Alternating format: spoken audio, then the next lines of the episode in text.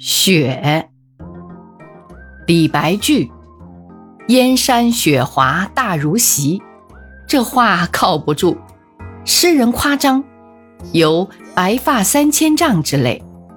据科学的报道，雪花的结成是当时当地的气温状况而异，最大者直径三至四寸，大如席，岂不一大片雪花就可以把整个人盖住？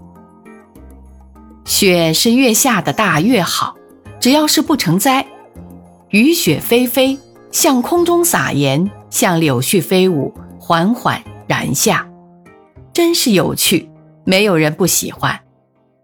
有人喜雨，有人苦雨，不曾听说谁厌恶雪。就是在冰天雪地的地方，爱斯基摩人也还利用雪块砌成圆顶小屋住进去，暖和得很。赏雪，须先肚中不饿，否则雪虐风豪之际，饥寒交迫，许就一口气上不来。焉有闲情逸致去细数一片一片又一片，飞入梅花都不见。后汉有一位元安，大雪塞门，无有行路，人谓已死。洛阳令令人除雪，发现他在屋内僵卧。问他为什么不出来？他说：“大雪人皆饿，不宜干人。”此公憨得可爱，自己饿，料想别人也饿。我相信，元安将卧的时候，一定吟不出“风吹雪片似花落”之类的句子。晋王子幽居山阴，夜雪初霁，月色清朗，忽然想起。远在旦的朋友戴安道，即便夜乘小舟救之，今宿方至，灶门不前而返。假若没有那一场大雪，他固然不会发此奇兴；假如他自己缠舟不济，他也不会风雅到夜乘小船去空走一遭。至于谢安石一门风雅，寒雪之日与儿女吟诗，更是富贵人家事。一片雪花含有无数的结晶，一粒结晶又有好多好多的画，每个面都反射着光，所以雪才显得那样的洁白。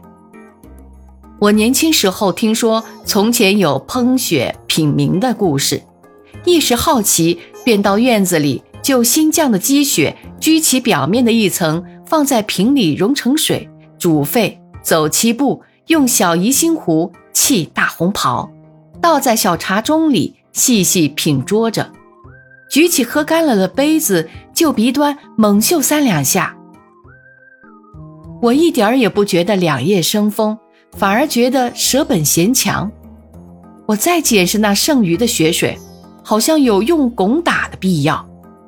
空气污染，血液不能保持其清白。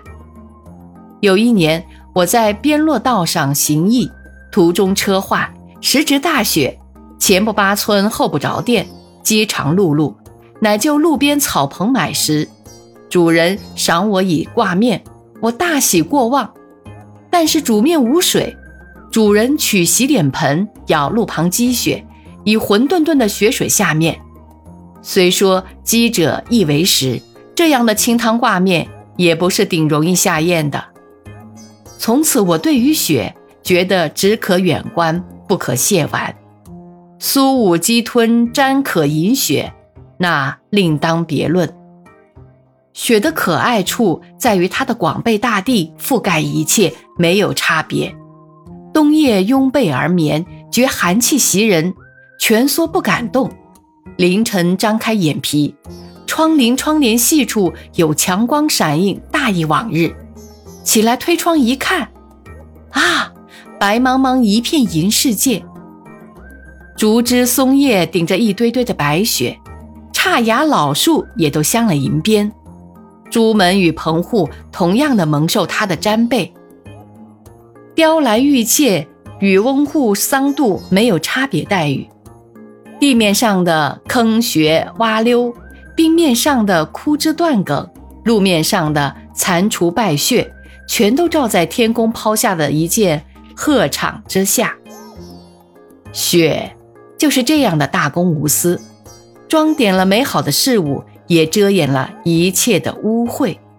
虽然不能遮掩太久。雪最有益于人之处是在于农事方面，我们靠天吃饭，自古以来就看上天的脸色。天上彤云，雨雪纷纷，既沾即足，生我百般。俗语所说：“瑞雪兆丰年”，即今年积雪，明年将丰之谓。不必天大雪至于牛牧，盈尺就可成为足够的牧泽。